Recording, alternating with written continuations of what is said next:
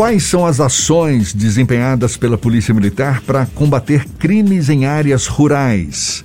Bom, esse foi um dos assuntos discutidos na última reunião ordinária do Colégio Nacional de Secretários de Segurança Pública, reunião eh, realizada na segunda semana de agosto. Na Bahia, um dos destaques foi o pioneirismo da criação da 92ª Companhia Independente de Polícia Militar Rural em Vitória da Conquista. O secretário da Segurança Pública do Estado da Bahia, Ricardo Mandarino, que participou dessa reunião, é nosso convidado. É com ele que a gente conversa agora. Seja bem-vindo, muito obrigado por aceitar nosso convite. Bom dia, secretário. Bom dia, Jefferson. Bom dia, Fernando. E antes de mais nada, eu gostaria de dar, dar um abraço no Jefferson. Não sei se é, o Jefferson ou o Fernando que está falando. Sou eu, Jefferson. Eu que aniversário dele.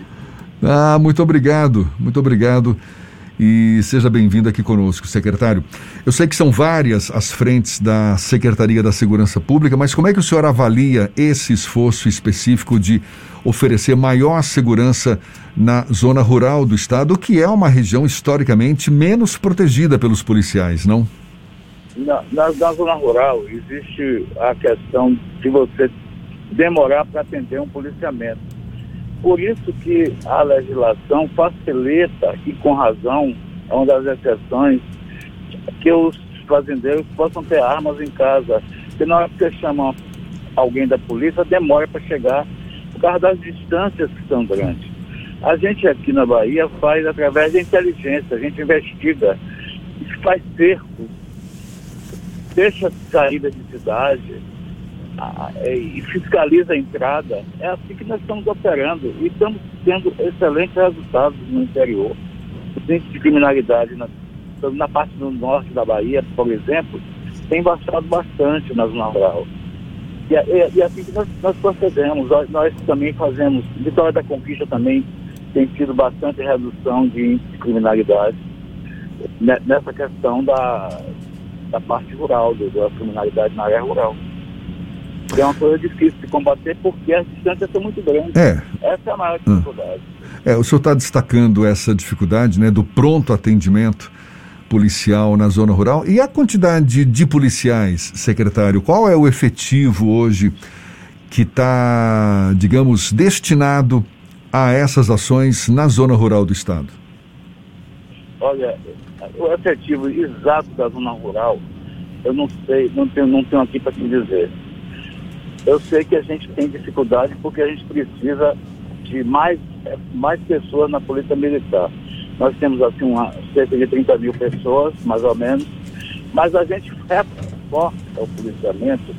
Não dá nem para saber ao certo qual é o efetivo constante, porque ele não é constante. De acordo com a necessidade, você aumenta num local, diminui no outro, entendeu? Então há uma certa flexibilização nisso aí. Secretário, uma das questões que a gente tem discutido há muito tempo na área de segurança pública é o enfrentamento ao, às drogas.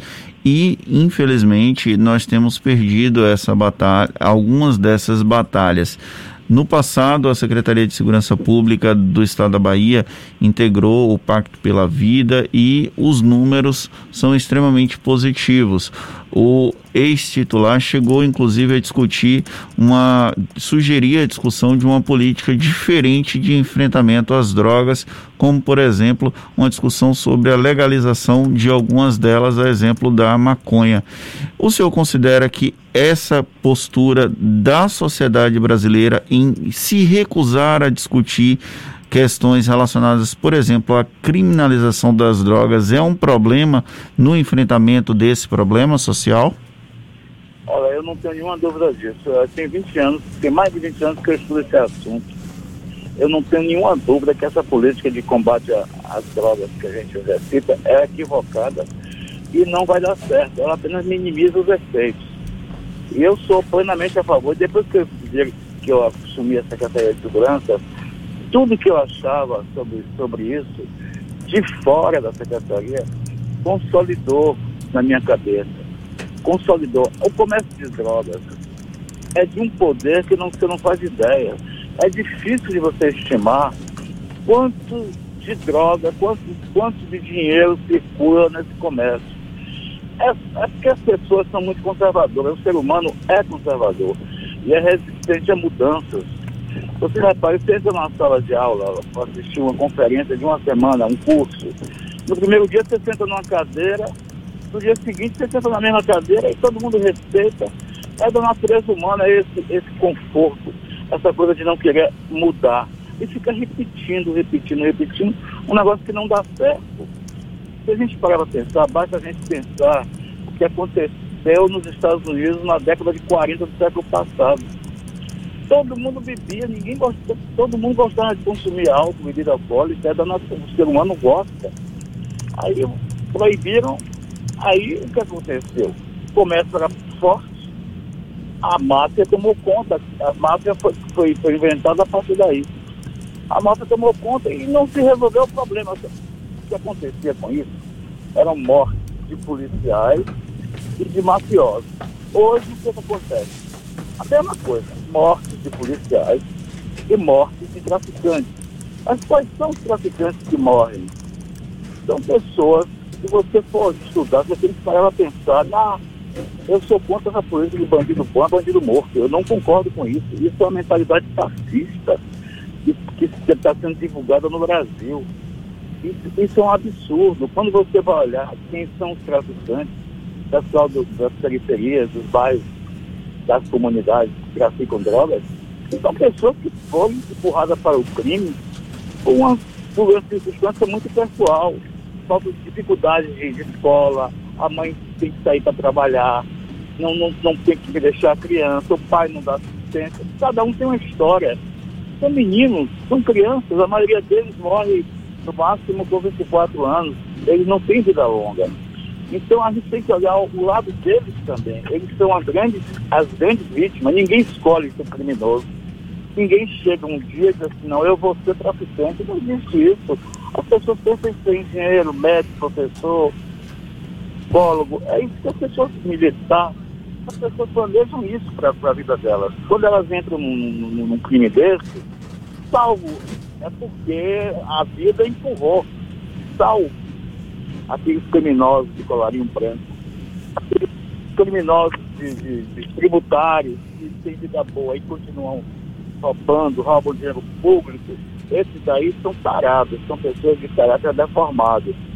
Esses são, são os mais perigosos. Mas, mas o traficante, o traficante é uma pessoa que merece também o nosso olhar, você está entendendo?